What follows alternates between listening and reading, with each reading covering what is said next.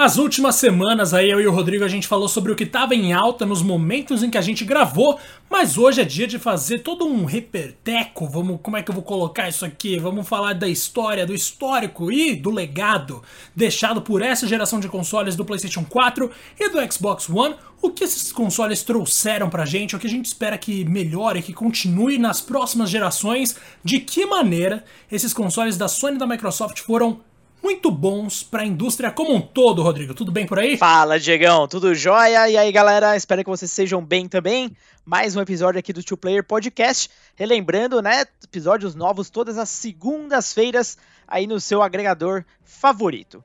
Bom, uh, a gente vai falar um pouco. Claro, a gente sabe que a geração atual, PlayStation 4 e Xbox One, ainda não acabou de fato ainda mais o Xbox One, que vai continuar recebendo, a gente não sabe exatamente como vai funcionar isso ainda, uh, jogos first party da Microsoft por algum tempo, mas já, né, a, a nova geração tá batendo na porta, então já tá numa hora boa pra gente comentar bastante sobre o que, que esses consoles deixaram para trás, o qual vão ser realmente os ensinamentos, erros da geração anterior que não foram cometidos nesse, ou, claro, o que a próxima geração promete é, consertar até. Então tem muita história, muita história interessante para a gente falar. A, a, reviravolta da Sony, né? Comparação com o PS3, enfim. Muita coisa bacana. Diegão, vamos começar aqui então. A gente vai falar brevemente sobre o comecinho de cada console, depois partir para alguns detalhes mais específicos, mas como que essa geração começou especificamente para você? Caraca, eu lembro até hoje de ter. Putz, essa história é muito boa, mas para eu contar, eu vou precisar de um favor, que é você que tá ouvindo, nos siga onde você estiver ouvindo, viu? Porque a gente tá vendo aqui os nossos números crescendo, tá sendo muito legal. E seria legal também contar com mais seguidores aqui, que é o equivalente a um inscrito no YouTube, né, Rodrigo? Inclusive, abriremos um canal um dia. Não custa absolutamente nada, então se você puder seguir a gente aí. Muito bom. Como é que eu conheci, aliás, como é que eu cheguei nessa geração de games que a gente está vivendo atualmente? Eu lembro muito bem que eu estava indo, eu estava prestes a viajar, eu tinha ganhado um presente considerável, e aí eu esqueci esse presente, que era dinheiro no caso, e acabei viajando sem dinheiro nenhum. Quando eu voltei, o dinheiro ainda estava aqui, só que eu vendi os meus dólares para comprar reais, né? Porque era a única opção que tinha sobrado para fazer com esse presente. E aí eu fui lá e gastei tudo num PS4. Foi assim que eu consegui meu primeiro PS4, Rodrigo. Isso aí eu não vou esquecer jamais. O que, que eu mais queria jogar nessa época? Nada mais nada menos do que The Last of Us. Eu não tinha um PS3 na época do PS3 do Xbox 360. Então eu acabei comprando The Last of Us Remastered, que foi a primeira coisa que eu joguei no meu PS4, e eventualmente, alguns, alguns bons anos depois, eu ganharia, nesse caso da Microsoft, um Xbox Series X. Aliás, um Xbox One X, eu ainda não tô com essa moral de ganhar um Series X do nada. E tenho ele aqui também guardadinho com, muita, com muito amor, cara. Nossa senhora, eu adoro esses consoles. Tenho o Nintendo Switch também, beleza. Eu tenho muita sorte nessa geração. Confesso que é a primeira vez na história que eu tenho todos os consoles, além de um PC. E assim, eu lembro claramente uma coisa que me deixava muito intrigado era, era uma adição de algumas funções e o fato de que a internet nos videogames já era algo mais estabelecido, assim, de uma maneira mais eficiente, né? Ainda que a PS Store tinha lá os seus problemas e tal, a conexão do Xbox era muito melhor, a gente tinha uma, uma ideia de internet funcionando em consoles mais consolidada. Na época do, do 360 e do PS3, quando eu jogava na casa de algum amigo PS3 ou na minha casa o 360, eu sentia que não era algo tão funcional ainda. E aí eu pensei, puta, show. E aí eu percebi que existia a oportunidade de de repente compartilhar meus gameplays com o povo. Só que eu nunca tinha feito isso até eu entrar no IGN Brasil, que é onde eu trabalho hoje.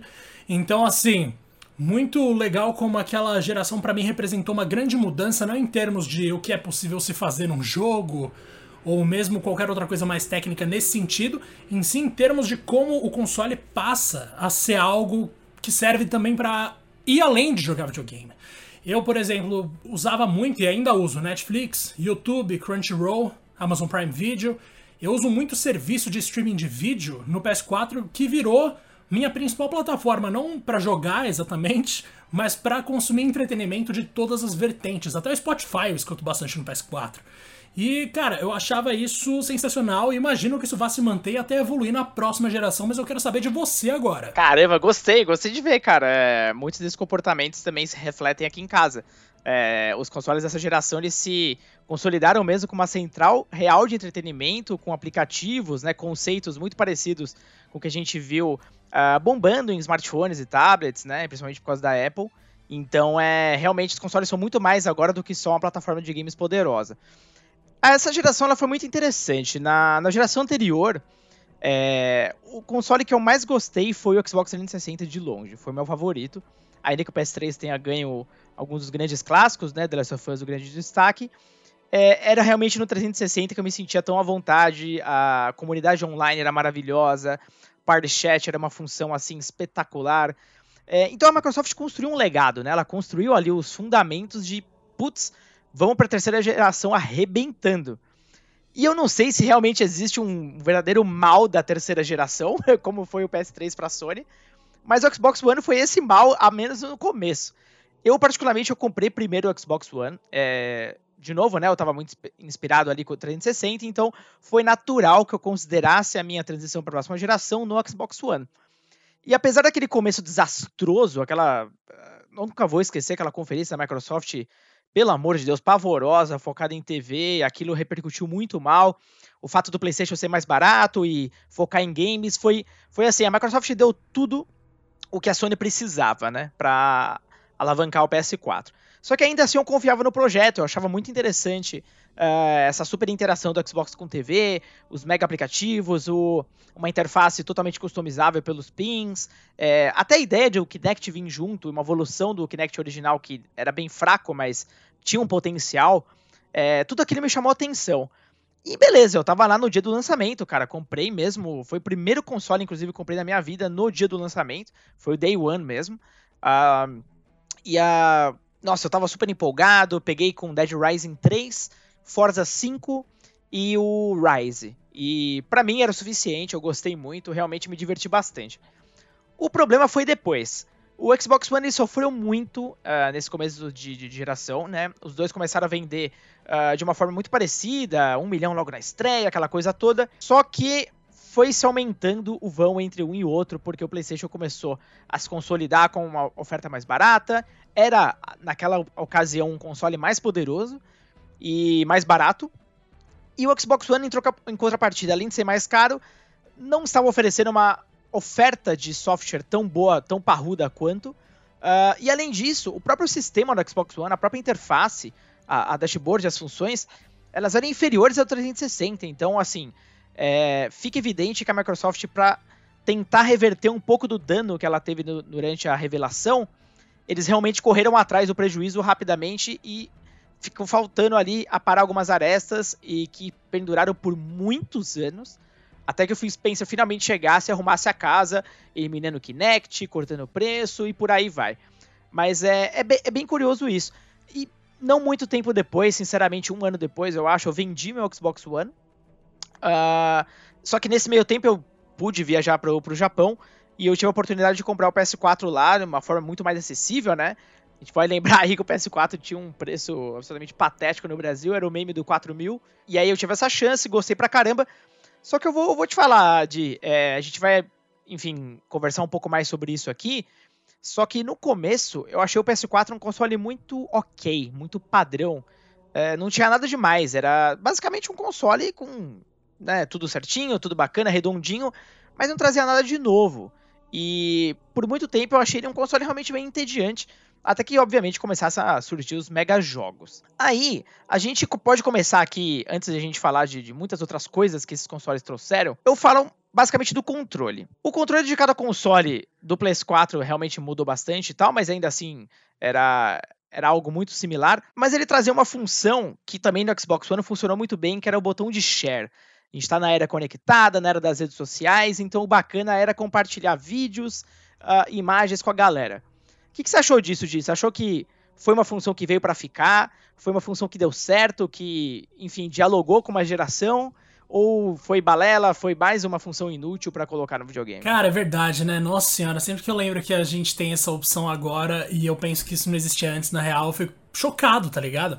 Porque parece tão natural a ideia de você compartilhar o seu gameplay na internet que não me passou pela cabeça que isso já deveria ter sido implementado lá atrás. Talvez fosse impossível, é claro, mas assim, eu adoro essa iniciativa que eles tiveram e eu só tenho algumas questões para levantar. Por exemplo, atualmente E a gente sabe que não dá para transmitir no PS4 ao mesmo tempo em mais de uma plataforma nativamente. Tipo, assim, como é que eu vou falar? Se você não tem uma placa de vídeo, alguma maneira de você. Uma placa de captura, no caso, ou alguma maneira de você compartilhar esse gameplay em mais lugares, você vai ter que escolher. Eu vou transmitir meu gameplay no PS4 na Twitch ou no YouTube.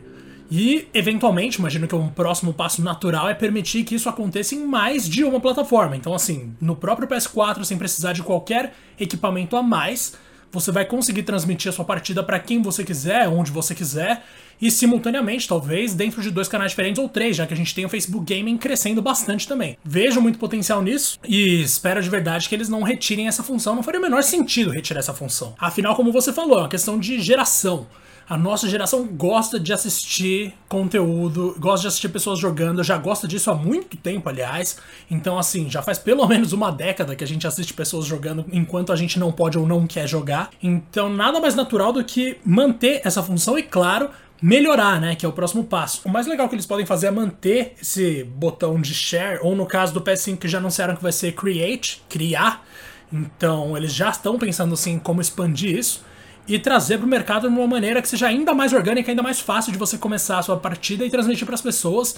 Lembrando que no próxima geração provavelmente a gente vai ver o surgimento do streaming como algo realmente normal na indústria. E ainda tem aquelas ideias lá que o Google, que o Google Stadia tinha proposto e talvez a gente vá ver implementado no futuro, que é você tá transmitindo e de repente pessoas entram na sua jogatina que você tá transmitindo e aí vocês começam a jogar ali enquanto a pessoa era espectadora ela passa a ser uma jogadora também. Vejo assim muitas possibilidades no futuro, não tenho a menor ideia do que eles vão fazer, né, Rodrigo? Mas eu realmente gosto de como eles parecem estar tá indo na direção certa e aí cada vez mais streamers vão surgir e naturalmente cada vez talvez menos estrelas gigantes. Mas enfim, vamos ver isso no futuro.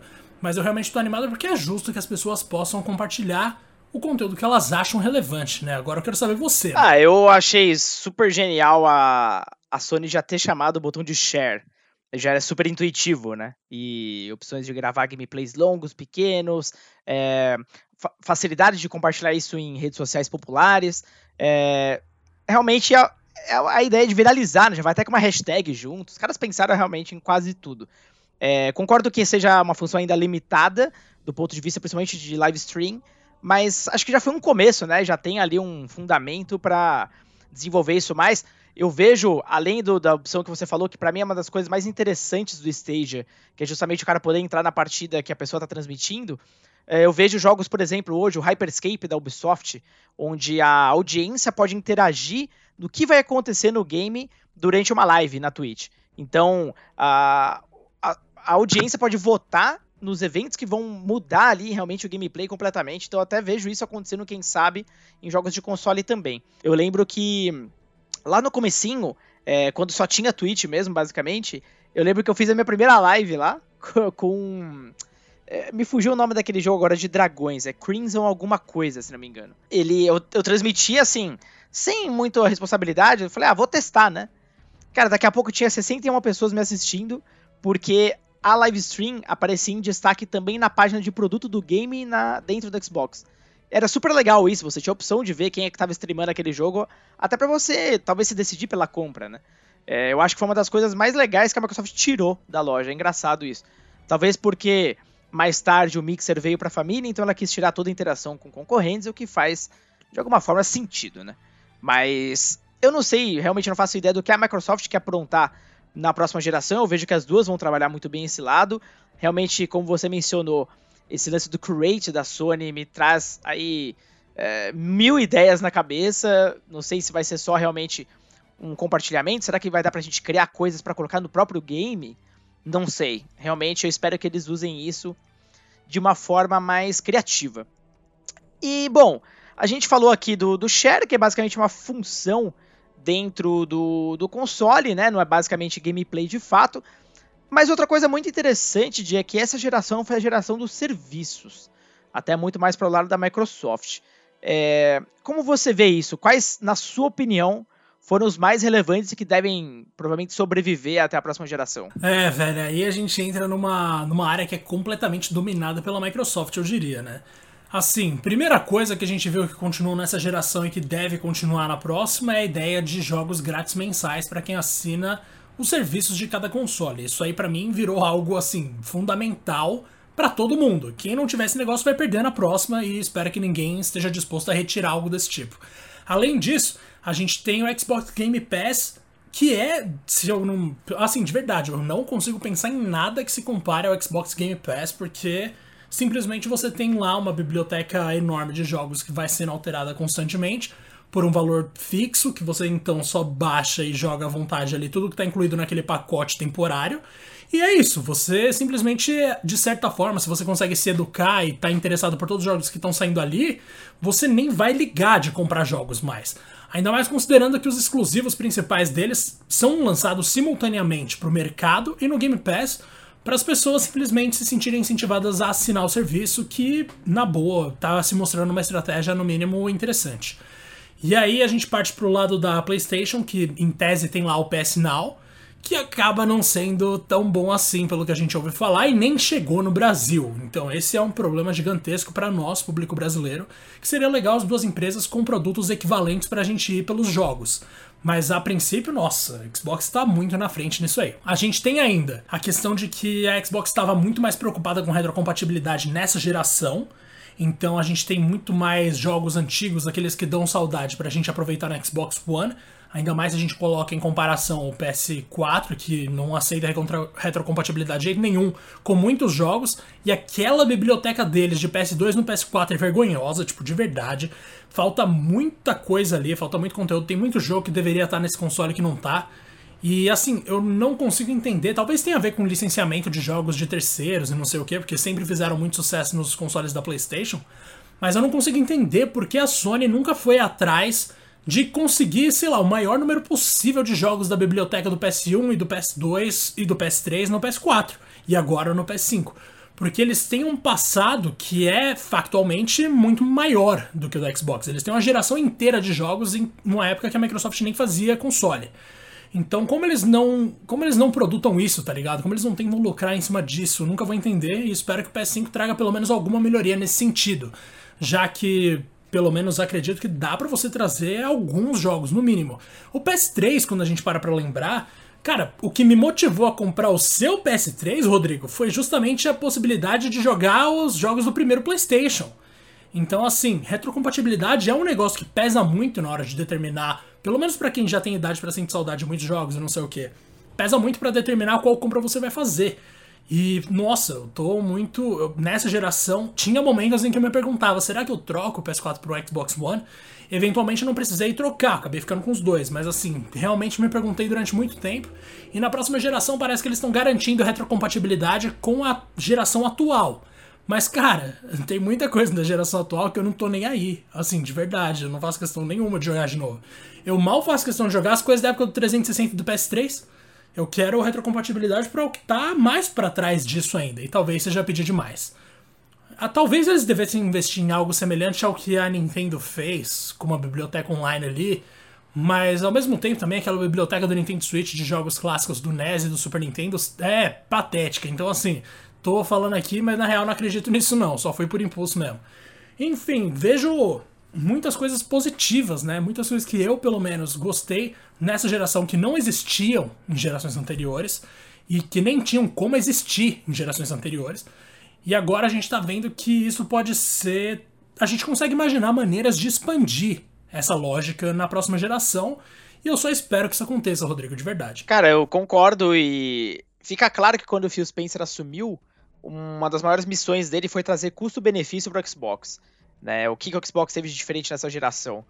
Foram os serviços. E nisso a Microsoft dominou, a Sony é basicamente inexistente nessa parte. O PlayStation Now é talvez um protótipo do que ele possa vir a ser, né? É bem provável que ele se desenvolva por completo no PS5, uh, eh, ainda que a Sony né, prometa uma retrocompatibilidade com todas as gerações do PlayStation, então pode ser ali que esteja essa retrocompatibilidade, o que é fruto de uma consequência do que a Microsoft fez e impactou o mercado, né? É, a Microsoft começou a fazer tantas ações pró-consumidor que o que é legal pra gente, por isso que é bom existir concorrência, né? Porque aí o outro começa a se mexer. Uh, o Game Pass ele é uma parada assim que chega a ser surreal, né? Ainda mais vindo de uma mega corporação. É, é um serviço completamente barato, uh, próximo do que ele oferece, então são mais de uma centena de jogos, às vezes duas centenas de jogos, nem sei em que, que patamar nós estamos agora. E não são quaisquer jogos, são jogaços, cara. Você tem Devil May Cry 5 lá, isso falando de jogos de terceiro, por exemplo. Uh, mas você também tem todos os lançamentos first party da Microsoft no dia 1 no Game Pass. Então, se o cara assina o Game Pass, ele vai jogar o Ori, ele vai jogar o Halo Infinite, ele vai jogar o Gear 5 e por aí vai. Então, assim, é, é muito difícil você, ainda mais sendo um dono de Xbox, não é, pensar numa assinatura, porque, cara, é impressionante como isso vale a pena. Eu, hoje em dia, eu não sou mais dono de Xbox One, eu vendi o meu novamente. Uh, eu tinha um Xbox One S até pouco tempo atrás, e eu tô pensando, quem sabe, num futuro breve aí, partir pro Series X. Mas até que isso aconteça, eu posso falar que eu aproveitei demais o serviço, é, conheci jogos, foi muito legal também porque esse tipo de serviço acaba te apresentando títulos que talvez você nem considerasse a compra. É, foi realmente uma, uma, uma, ferramenta de descoberta surreal para mim ali. Conheci jogos como a, a Plague Tale, por exemplo, que, nossa, ficou um dos meus favoritos dessa geração. Então é, é muito bacana que Beleza, a Microsoft estabeleceu, o Game Pass deu uma crescida, está com seus milhões de assinantes e já vai chegar com uma mega arma para o Series X, né? Então a Sony, ainda que ela tenha seus exclusivos, isso seja um forte, afinal de contas, uh, no final da história o que interessa são realmente os games, né? São eles que, que têm o, o peso final da compra. Eu vejo que a Microsoft já preparou um terreno ali espetacular. A live para mim ela sempre foi muito melhor do que a PlayStation Network e assim em todos os sentidos seja de features, seja de estabilidade, seja de velocidade de download, por exemplo, que é impressionante como isso não, não fica bom, mas eu imagino que a Sony vai melhorar muito, afinal de contas. Eles fizeram parceria com quem? Com a própria Microsoft, para ter os servidores da, da Azure. Então, olha só que legal, né? Que interessante que os rumos que isso vão tomando. Afinal de contas, é, computação em nuvem é uma das dos focos da Microsoft como empresa, então é legal, muito interessante ver a Sony indo atrás de, do, do, seu talvez maior concorrente. E tudo isso que você falou, cara, você junta um ecossistema ali onde é bacana fazer parte. É, você é assinante de um serviço que te traz tanta coisa que fica até difícil você sair, né? Xbox Live mesmo te dá aí quatro, quase quatro jogos todo mês, e aí você, você tem a retrocompatibilidade que é maravilhosa. Então, assim, é, é muita coisa boa, né? É muita coisa legal, muito legado interessante que a Microsoft leva e que a Sony basicamente ignorou todo o seu passado no PS4, vamos combinar, né? É um console da, daquela geração ali e ponto. Eu acho que não dá para considerar quase nada. Era um show de remasters e, e, e, é isso. Ficou até uma piada por um tempo. Mas, bom, a Sony foi líder, ela tem aquela, aquele posicionamento, a Microsoft trabalhou para justamente trazer o valor agregado pro Xbox One e de certa forma ela conseguiu. Era tarde demais do ponto de vista de alcançar talvez uma liderança, mas uh, foi bom o suficiente para recuperar a marca. Que bom, né? É, eu ficaria muito triste se qualquer uma delas sumisse do mercado, pelo amor de Deus. É, e nisso, né, de, no meio tempo ali, a gente teve uma outra novidade em questão de hardware, que foi o lançamento de edições mais parrudas dos consoles. Por, o que, que eu quero dizer com isso? versões que têm mais memória, talvez um processador melhor, que nós conhecemos como PlayStation 4 Pro, e no caso do Xbox, o Xbox One X, que era quase um salto para uma outra geração, uma coisa espetacular, jogatina em 4K e tudo mais. Como que você vê esses lançamentos e você acha que é legal isso? Você vê isso também acontecendo na próxima geração? A gente sempre teve aqueles consoles menores ou novas versões mais, sei lá, mais sofisticadas de alguns consoles no passado. Por exemplo, saiu o PlayStation 1, saiu o PlayStation 1 Slim, saiu o PlayStation 3, saiu o PlayStation 3 menorzinho. Sempre você tinha essas versões, mas nunca eram variações de hardware tão significativas que te faziam pensar: nossa, esse jogo tá mil vezes mais bonito aqui do que era ali. Então, essa diferença gigante que a gente percebeu nessa geração especificamente, do pulo no salto de qualidade ou mesmo do salto de performance de um console para outro, é algo que, nossa, eles com certeza vão tentar replicar na próxima geração. Uma coisa que já rolou, que já foi anunciada, é o seguinte: a Xbox tem atualmente, na atual geração, aquela opção em que você compra o console que não aceita mídia física e o PS5 já vai ter uma versão com isso. Então já é uma lição que a Sony pegou da Microsoft e já implementou logo de cara na próxima geração. Aí, na próxima geração, a gente com certeza vai ter um PS5 Pro ou um Xbox Series XX, já que não, não sei como colocar. E com certeza isso vai contar para muita gente, porque de certa forma, eu não sei como foram as vendas do PS4 Pro e do Xbox One X. Mas, se eles só pararam. Se a Microsoft só foi parar de produzir agora, na chegada da nova geração, imagino que eles tenham feito uma grana boa, porque são versões também mais caras dos consoles. Então, naturalmente, com essa abertura, com essa abrangência maior do portfólio deles de opções assim de máquinas para você pegar ali, eles vão gostar, eles provavelmente gostaram do gostinho e vão ter mais na próxima geração. E na real, eu acho até correto, embora ao mesmo tempo eu fique me perguntando como, tá ligado? Porque a gente sempre fala isso no começo de uma próxima geração. E talvez eu então esteja falando isso e vá falar a mesma coisa daqui a 6, 7 anos, quando começar outra. Mas eu não vejo como a gente pode melhorar tanto assim, em comparação com o que a gente viu rodando no PS5 e no Xbox Series X, por exemplo. Cara, o próximo Hellblade tá muito lindo. O próximo. aquele jogo demo lá que o PS5 fez tá muito lindo. É muita coisa que você nem imaginava, tá ligado? E eu tô gostando de ver como tantos jogos parecem tão pendendo pra animação, no sentido de, tipo, o visual ele é. Ele não é necessariamente realista, mas ele é de muita qualidade e ele busca algo mais próximo a, ao filme da Pixar do que a um filme live action, tá ligado? Que nem a gente viu na apresentação do PS5, aquele jogo dos bichinhos pretos, que eu esqueci o nome, mas que é extremamente fofo. E assim, naquela pegada a gente viu pelo menos uns seis. Então também tô me perguntando bastante se de repente essa maior essa maior definição não vai levar a galera para um lado mais lúdico de volta, algo que talvez a gente estivesse sentindo falta. Porque assim, quando a gente pensa em jogos do Mega Drive do Super Nintendo, é, era tudo muito bonitinho, era tudo muito. Era, não era infantilizado, mas era tudo muito animado, muito feliz, muito colorido, muito desenhado. E aí, eventualmente, a gente entra na era do PS1 que tenta já. leva majoritariamente pro realismo. E agora no PS5, pelo menos eu tive a sensação olhando algumas demonstrações de jogos do PS5 e do Xbox Series X, que a gente tá voltando para aquele lado mais animado, e eu gosto de ver isso, porque em termos de realismo, existe um limite provavelmente pro que a gente consegue achar aceitável até não achar bizarro. Assim, imagina algum bug de algum jogo com um visual em que as pessoas de fato são praticamente reais que você olha para as pessoas e fala: "Nossa, aqui é muito, é muito realista, sou eu dentro do negócio". Não é estranho pra caramba, velho. Tipo, eu não consigo imaginar um jogo em que você acha normal jogar com pessoas quase como em um filme live action. The Last of Us 2 é excelente, tem gráficos excelentes e não sei o que, mas os personagens eles ainda são CGzão. Tipo, você claramente olha ali e pensa, tá, CG, beleza. E não, não CG necessariamente, porque eu não sei nem se é o termo correto, mas claramente não é uma pessoa replicada dentro de uma máquina. E assim, eu realmente não, não sei para que lado a gente consegue ir ainda em termos de realismo. E portanto, embora eu acredite sim que o PS5 e o Xbox Series X vão ter versões ainda mais potentes na próxima geração, eu não sei se talvez seja tão interessante ou se vai fazer muita diferença pra gente enquanto espectador.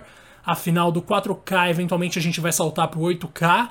E o 8K, existem estudos que apontam que a gente talvez nem perceba a diferença entre 4K e 8K na prática, né? Então, assim, eu realmente me pergunto se vai fazer sentido, se vai ser necessário, embora eu acredite que eles vão, eles vão sim seguir nesse caminho de lançar mais de um console, eu tenho quase certeza. É, pensa, pensa que os caras já estão falando de 12K. Para quem é mais exigente, é, é, sempre legal ter a opção, afinal de contas tem gente que se incomoda pra caramba com frame rate, com texturas e tal. Eu vou te falar, eu para mim assim, se tá jogável é o que importa. Eu não, não ligo tanto para detalhes é, tão minuciosos, mas se tem opção, legal. E até para as empresas faz sentido porque dá um sopro ali uh, de ar fresco para a venda de hardware, né? Não fica tão parado ali porque tem uma oferta nova no mercado para ser vendido. O, o One X, ele enfim, sempre foi marketeado como o console mais poderoso do mundo. Pô, era um, era um troço parrudo mesmo, era muito legal.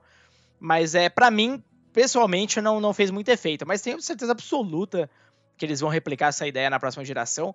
É... Só que vai ser curioso ver a, a, a visão de cada empresa, porque a Sony claramente acredita na ideia de gerações, né? Então, PS5 é uma coisa completamente nova, é, não, não se conecta com PS4, no máximo em retro, mas é isso. Já a Microsoft ela não quer mais esse, esse tipo de, de, de, de nomenclatura. Ela já está fazendo um troço mais. É, eu, não, tenho um termo específico para isso agora, mas é, talvez graças ao xCloud, essas plataformas vão vir por mais tempo. Talvez o Xbox se transforme apenas em literalmente uma caixa mesmo para rodar os jogos na nuvem. Não sei para onde isso vai. Mas é, eu vejo que sim, esses consoles eles vão ser. Até a Microsoft tem a própria, a própria memória lá que você pode trocar, enfim. É, eu acho que a gente vai ter muita opção para mexer no, no, hardware em si. Uh, as empresas vão usar e abusar, até porque as gerações estão durando mais tempo. Uh, gerações aí durando 7, 8 anos. Não tem como você sobreviver com o mesmo console que estava vendendo lá no começo, né? Eles precisam dar uma agitada uh, no, no mercado. Uma coisa de que a gente até não comentou muito, mas que acho que vale pelo menos a gente dar uma pincelada. Os próprios controles em si. A gente falou do, da função de share e tudo mais. Mas e o controle? A sensação, os botões, o layout? Qual que talvez você gostou mais? Você achou que houve uma evolução frente ao Xbox 360 e o PS3 ou foi mais uma uns retoques aqui e ali? Controle sempre é uma questão que a gente consegue perceber muito melhor na prática, né? Tipo, é muito menos visual, é muito mais sensação. Então eu não sei muito bem o que eu tô esperando dessa próxima geração, mas tem aquele lance de que aparentemente a função de vibração dos controles vai ser consideravelmente melhorada, né? Inclusive, estão falando de você sentir impacto de quando você toma um tiro, por exemplo, no controle, não ser necessariamente uma vibração, mas um negócio mais agudo. Tipo, algo que você vai sentir um tranco mais forte, alguma coisa assim. Quero ver como eles vão traduzir isso de verdade. Eu ainda sonho com uma realidade em que a gente vai vestir um coletinho e sentir tudo no corpo de fato, mas isso não faz sentido nenhum, porque ninguém quer ficar vestido com coletinho enquanto tá jogando videogame. Mas o fato é que, putz, eu realmente vejo, espero que seja. Eu não, na real, eu não quero que mude tanto assim. Embora a gente já tenha visto, por exemplo, que o controle do PS5 vai ser maior do que o do PS4. Vai, para quem tem a mão menor, sinto muito, isso vai ser muito ruim. Mas assim, o PS5 ele parece ser consideravelmente maior. Eu gostei bastante das cores dele, assim como eu imagino vão ter várias variações dele e do controle do Xbox Series X. Além disso, tem o lance dos gatilhos, né? Que eles estão prometendo gatilhos mais adaptáveis, mais customizáveis. Eu quero ver como isso vai funcionar. O controle do Xbox One X, pelo menos, é um que realmente eu sinto que precisa urgentemente de algumas alterações. Porque eu vou até bater aqui para você ouvir, ó. O gatilho dele de trás eu realmente não suporto, velho. Eu não suporto esse negócio, de verdade. Mas beleza, vamos ver se funciona. E também, sei lá, talvez eles, eles tenham que manter essa. Eu não sei se eles têm que manter ou tirar essa função de você ouvir alguns sons no controle. Eu lembro que quando eu. Nossa, quando eu comecei a jogar Resident Evil Revelations 2. Foi a primeira vez que eu ouvi um som saindo do controle. Para jogo de terror faz todo sentido. Mas durante a maior parte do tempo eu sinto que esse negócio é inútil. Assim como o touchpad do PS4, eu também não sei se, sei lá, se faz diferença de fato. Não sei se eu vou sentir muita falta dele no futuro, sabe? Mas assim, no geral, eu tô moderadamente animado, não espero muito, também não, não quero que mude tanto. Saquei. Ah, eu também acho que existem alguns aprimoramentos para fazer em ambos. Particularmente, eu, eu gosto muito do controle do Xbox, mas eu acho que eu gostava mais do 360. Ele encaixava melhor na minha mão, eu sentia melhor os botões né? É, gosto do Xbox One sim, nossa, usei por muito tempo, ele é muito bem construído, inclusive. Né? Todos os acessórios da Microsoft são muito parrudos, tem aquela sensação premium, né? De produto muito bem feito. Mas eu acho que de conforto eu preferia realmente do 360. No caso do PlayStation, foi a primeira vez na história né, da, da linha PlayStation que a Sony mudou aquele bendito controle que era igualzinho o DualShock desde os primórdios pelo amor de Deus, né?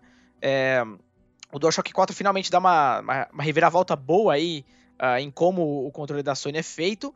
É, só que realmente ele tinha algumas ideias boas, mas que para variar foram mal desenvolvidas. A ideia do som sair do controle, eu sempre gostei muito, e isso não é novidade, isso já vinha, por exemplo, do Wii. O Wii já tinha essa, essa função. E eu acho bacana porque pode trazer uma, uma certa imersão extra. Assim como o touchpad, ele poderia ter sido algo muito, muito inteligente, porque além dele ser propriamente um botão, você pode fazer vários slides na tela de diferentes formas. Só que você pode contar o quê? Nos dedos, durante toda a vida útil do PS4, jogos que usaram isso com inteligência.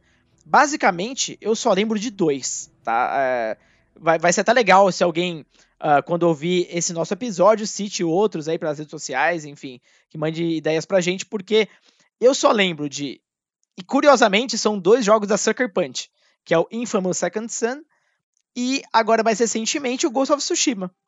No Ghost of Tsushima, para quem não sabe, é... meu, eles usam com assim, com uma inteligência absurda todas, absolutamente todas as funções do controle do PS4. O som, é... pode sair o som do vento, que é o basicamente o que te guia pelo mapa, o que é maravilhoso. No touchpad, se você faz um slide para cima, uh, o vento traz a direção para onde você quer ir, né, para onde você está marcado no mapa ou o próximo objetivo. Se você faz um slide para a esquerda, é, o personagem ele, ele faz basicamente uma movimentação onde não, eu não lembro se é para esquerda ou para direita, que ele guarda a espada, ele guarda na bainha. Bem legal a animação, bem, bem estilosa. E se você faz para baixo, por exemplo, ele faz aquele movimento de, de comprimento, né? Já, tipicamente japonês. Enfim, são várias coisas que dá para você fazer. E, e, é muito bacana porque, apesar de ser uma coisa boba, literalmente, se você pensar, dá para replicar tudo isso num, nos botões. É, ele, ele, dá um tom de, de, imersão que é bacana, que na hora que você realmente usa ele, efetivamente você sente isso. Mas acho que também não tem muito para onde ir, sabe? Acho que a maioria dos jogos usaram esse touchpad como, ah, deixa eu usar esse botão extra aqui, ele abre um mapa. Então, no fim das contas, não não trouxe muito. Ah, lembrei, desculpa. Se você faz slide para a esquerda, você usa a flauta do Jin. Então, ele você ganha ali literalmente quatro botões extras, por assim dizer, mas tem essa imersão do, do slide que faz um pouquinho de sentido ali. O botão do PS5 aparentemente vai trazer todas as funções de volta, além do microfone que você pode mandar mensagem, você pode assoprar, parece o Nintendo DS, inclusive. Eu só espero que os speakers sejam mais altos, porque o do PS4 é tão baixinho que às vezes tem que ficar grudando ali o, o ouvido para entender o que diabos os caras estão falando. Acho que no Days Gone também tinha umas mensagens de rádio, né, por, por ele, que é, que é bem legal também, traz uma inversão, parece um som de rádio mesmo. Mas realmente não pouquíssimas desenvolvedoras se se deram ao, talvez até o privilégio de ter um pouco mais de tempo de desenvolvimento com isso. Então, no fim das contas, foram dois controles bem tradicionais, por assim dizer. E nem preciso falar do sensor de movimentos, que a maioria hum, deu a mínima, né? Acho que não tem muito o que falar deles. Né? Esse negócio de sensor de movimento, mano, vamos lá, vamos ser sinceros. Eu não quero me mexer jogando videogame durante a maior parte do tempo. De vez em quando, sim. Mas aí usa meu celular, que nem Just Dance tá fazendo, tá ligado? Não precisa ficar me obrigando a comprar outra coisa. Agora, Rodrigo, a gente tem que levar isso aqui também para os jogos, porque a gente falou aqui de várias inovações que essa geração trouxe em termos de serviço, em termos técnicos, mas também os jogos dessa geração.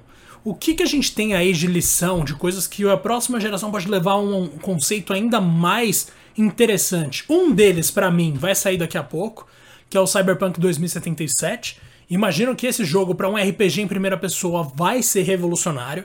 Imagino que esse, esse modelo deve se tornar ainda mais comum na próxima geração, já que a gente está saindo dessa. Assim como The Witcher tornou aquele mundo aberto dele algo muito comum nos mundos abertos de forma geral, acredito que Cyberpunk vai ter uma consequência semelhante para o futuro dos jogos.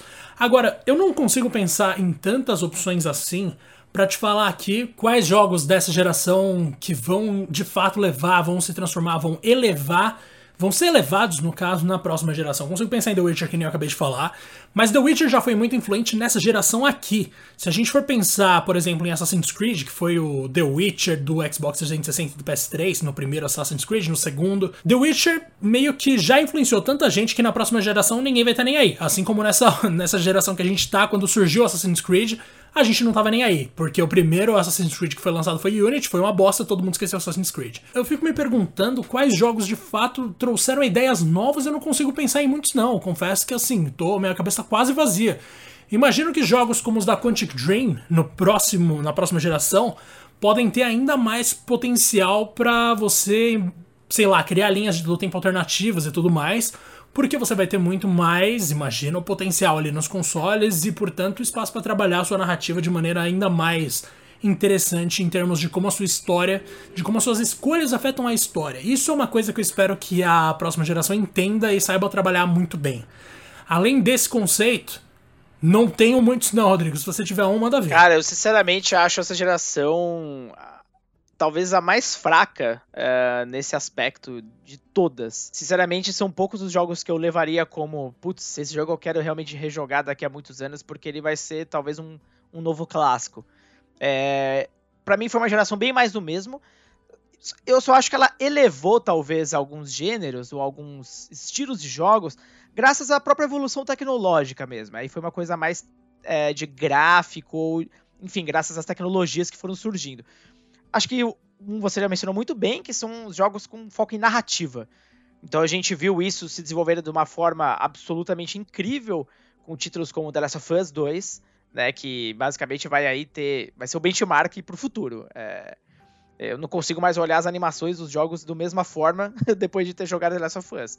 É, é, muito legal a seriedade com que ele trata os temas. Então, assim, ele, os jogos talvez ousaram abordar certos uh, acontecimentos, certos, certas temáticas mais polêmicas de uma forma mais aberta nessa geração. E, e outro, eu acho que é o desenvolvimento de jogos de mundo aberto, ou talvez de alguns padrões de qualidade. E para mim, mais uma vez, novamente graças ao que a tecnologia pôde proporcionar. Então, um jogo como The Witcher 3 poderia ter saído na geração anterior? Poderia. Mas de, de jeito nenhum ele teria a mesma imersão a mesma beleza, a mesma sutileza nos detalhes e tudo mais, se não tivesse num hardware apropriado. Uh, e é engraçado porque, ainda que ele não, não seja super inovador, eu colocaria como os melhores jogos de mundo aberto dessa geração The Witcher 3 e Ghost of Tsushima. Provavelmente o Cyberpunk vai entrar nessa também, mas é impressionante como Ghost of Tsushima conseguiu desenvolver elementos. Uh, obviamente, jogo que eu faço a comparação mais próxima é Assassin's Creed, que era a nossa referência para o gênero na geração passada. Uh, tem sutilezas, cara, a arte. É impressionante. E eu acho que durante essa geração foi um destaque da Sony mesmo. O desenvolvimento de não só novas IPs, como também esse foco maior em jogos de narrativa, né? Com histórias mais emotivas, personagens fortes. Então eles fortificaram ainda mais uh, estabelecendo inclusive até um padrão Sony de qualidade mais ou menos dentro dessa, dessa pegada. Então, realmente a Sony entregou uma oferta first party muito forte essa geração, não à toa. A maioria dos jogos venderam aí 5 milhões para cima. Uh, Horizon também é um outro grande exemplo. Então, uh, God of War também, né, pela narrativa e tudo mais. Então, eu acho que foram aí dois tipos de jogo, tanto mundo aberto uh, conceito, como também a parte de narrativa. Eu acho que a gente teve uma evolução substancial. Mas, de novo, é muito mais relacionado à tecnologia em si do que talvez uma nova forma de jogar, sabe? Eu acho que uh, isso a gente teve poucos poucos espasmos de brilhantismo em um jogo ou outro, mas eu me senti fazendo na maioria das vezes as mesmas coisas que eu fazia na geração anterior. Eu realmente espero que a próxima geração seja muito diferente, muito mesmo. Uh, eu tô com muito, muita fé nesse DualSense. Uh, e é engraçado porque é difícil marketear, porque é uma coisa que você precisa experimentar. É como o 3D do 3DS, eu espero que não seja algo que poucas empresas usem e nunca mais a gente escute falar. Essa ideia de você sentir, sensa de sentir sensações é ótima, né? De sentir ali as vibrações, de mudança de terreno e tudo mais. Então eu tô realmente empolgado para isso. Eu tô em busca de experiências de jogo novas, porque a Nintendo basicamente era a única que tentava alguma coisa, na maioria das vezes. E muitas vezes ela falhava com o Wii U, ou então o Switch com uma proposta de, enfim, jogar em qualquer lugar, mas eu quero ver coisas novas de gameplay mesmo, sabe? Eu acho que se for mais uma geração em que é só um pouco mais de tecnologia, eu vou começar a ficar de saco cheio, porque eh, essa foi a geração que eu menos comprei jogos. Se eu for pegar, enfim, se eu comparar todas as gerações que eu estive lá, por assim dizer, essa foi a geração que eu realmente menos consumi. Eh, até tá acontecendo um pouco mais agora, mas realmente está longe de ser algo que, que, que eu fazia no passado. Não sei você, Di. Cara, perfeito, era bem isso mesmo que eu ia falar. E para concluir o nosso papo aqui, Rodrigo, eu gostaria de propor um exercício para você, para mim e para quem tá ouvindo, que é o seguinte: vamos imaginar como vai ser um jogo padrão, vai, um jogo bom da próxima geração, usando aqui apenas exemplos de jogos que saíram nessa geração e são de alguma forma revolucionários. Primeiro, teria que ter o visual e as animações de The Last of Us 2. Segundo, teria que ser tão original nos objetivos quanto Death Stranding, que para mim é o jogo mais original dessa geração e por isso é o meu favorito talvez. tem que ser demais, muito mais do que todos os outros jogos dessa geração inteiros. Tem que ter tantas opções de missões secundárias e preocupação com a elaboração dessas missões secundárias quanto The Witcher e um sistema de combate que seja tão, ou melhor, um, toda uma jogabilidade em termos de opções para você se locomover e lutar quanto Breath of the Wild. Cara, se você segue esses quatro passos, eu imagino que você consegue criar um padrão legal, já que a galera não tá tendo ideia para lançar jogos que mudam a ideia de gameplay, pelo menos que sigam esses quatro, pra, esses quatro passos pra gente ver se alguma coisa acontece. Porque, cara, vamos ser sinceros aqui, todos esses jogos que a gente falou, Breath of the Wild, em termos de possibilidades, é uma coisa assim incomparável, é algo maravilhoso. Talvez o melhor jogo de se jogar nessa geração inteira. A gente não falou do Switch porque o foco é nos consoles da próxima geração em comparação com essa. Exato, é bom deixar até claro, né? É... Porque a gente poderia ter falado de muitos outros jogos, mas claro, aqui o foco é realmente só PS4 Xbox One, tá, gente? Não vai pensar que a gente ignorou o Switch, aliás, muito pelo contrário, né? Exatamente. Então, assim, a gente tem o Breath of the Wild, que realmente é algo. Sim, puta, é um jogo incomparável de muitas maneiras. A gente tem Death Stranding como exemplo do que é buscar um novo tipo de objetivo. Todo mundo zoando, ah, mas isso aí é entregar carta, entregar coisa, não sei o que. É isso, é jogo de furtividade, é jogo de narrativa, é muitas coisas, cara. Death Stranding tem muitas nuances. The Witcher, que soube trabalhar com a ideia de escolhas dentro de um jogo de mundo aberto como ninguém soube.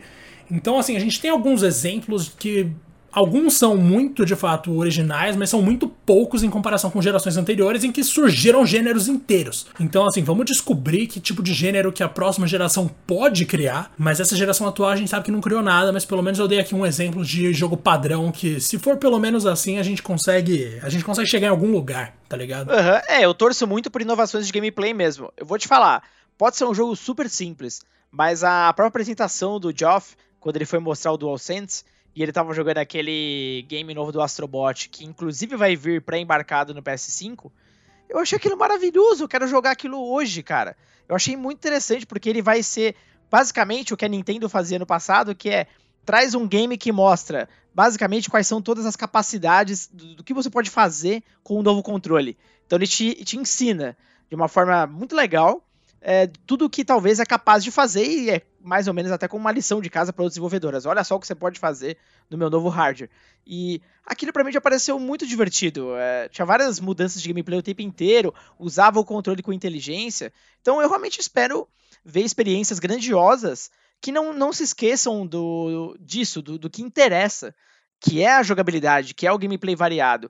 É, gráfico por gráfico, pô, legal, toda geração é mais bonito, mas pô, o jogo é muito mais do que isso, né? Ele já tem o seu status de arte, pô, a gente já viu aonde podemos chegar, os jogos estão num nível absurdo, mas eu sinto falta de inovação de gameplay. Eu quero ter um jogo que não seja simplesmente grande. Ah, ele tem o maior mapa da história. Cara, tô cagando. Se eu não aguento ficar nele meia hora, de que adianta? Então eu realmente torço para que role aí uma não uma revolução, mas pelo menos uma, uma mudança de mentalidade para que os games foquem realmente na na diversão, no gameplay, não só em grandes números. Perfeito, Rodrigo. Acho que é assim então que a gente acaba o nosso papo. Mais uma vez, muito obrigado aí pela sua companhia. Muito obrigado pela companhia de quem está ouvindo. Não esquece de seguir a gente onde quer que você esteja ouvindo. Sei que no Spotify a gente já tá com alguns bons seguidores aí, então quanto mais gente chegar, melhor. Espalhem a palavra para seus amigos, manda para todo mundo em todos os lugares, no grupo de WhatsApp, para quem nem gosta de videogame, porque a gente tá falando aqui de videogame, mas a gente pode eventualmente falar de videogame de uma maneira que as pessoas que não jogam videogame gostam, olha aí. Então, assim, muito obrigado mesmo por todo o nosso progresso aí, Rodrigo, e um grande abraço pro senhor, viu? Valeu, Diegão, um grande abraço para você. Mais uma vez, galera, obrigado por todo mundo que tem escutado a gente. Compartilhe com seus amigos e nunca se esqueça que aqui no Two Player a gente fala de game, mas de um outro nível, cara. Realmente a gente quer falar para uma galera que quer muito além de apenas um simples review ou algo do tipo. A gente fala com profundidade mesmo. É, muito obrigado por todos os feedbacks que vocês têm enviado e, claro, sugestões e tudo mais, manda pra gente nas redes sociais. Aquele abraço.